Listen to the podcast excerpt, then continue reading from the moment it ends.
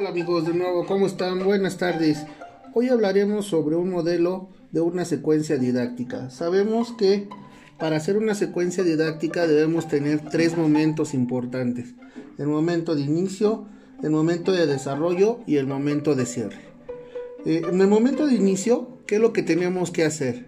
Debemos de activar la atención, establecer el propósito, incrementar el interés y la motivación y asimismo dar una visión general eh, preliminar de lo que vamos a ver, ¿sí? para que nuestros alumnos eh, sepan qué es lo que vamos a desarrollar este, ese día.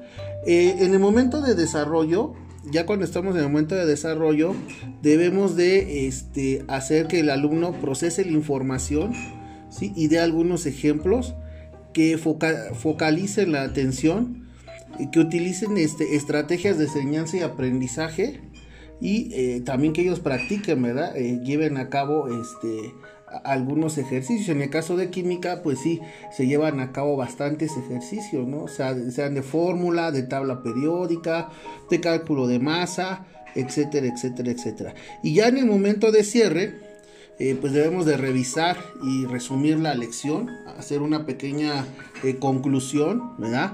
Eh, transferir el aprendizaje, eh, remotivar y cerrar.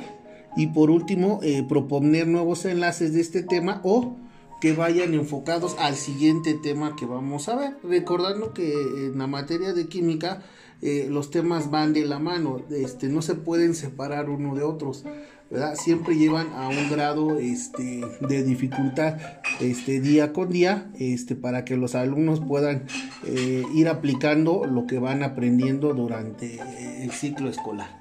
¿Sí? Bueno, este es en una manera general lo que es un modelo de secuencia didáctica y este, estén este, atentos para nuestro siguiente capítulo que estaremos este, elaborando para todos ustedes.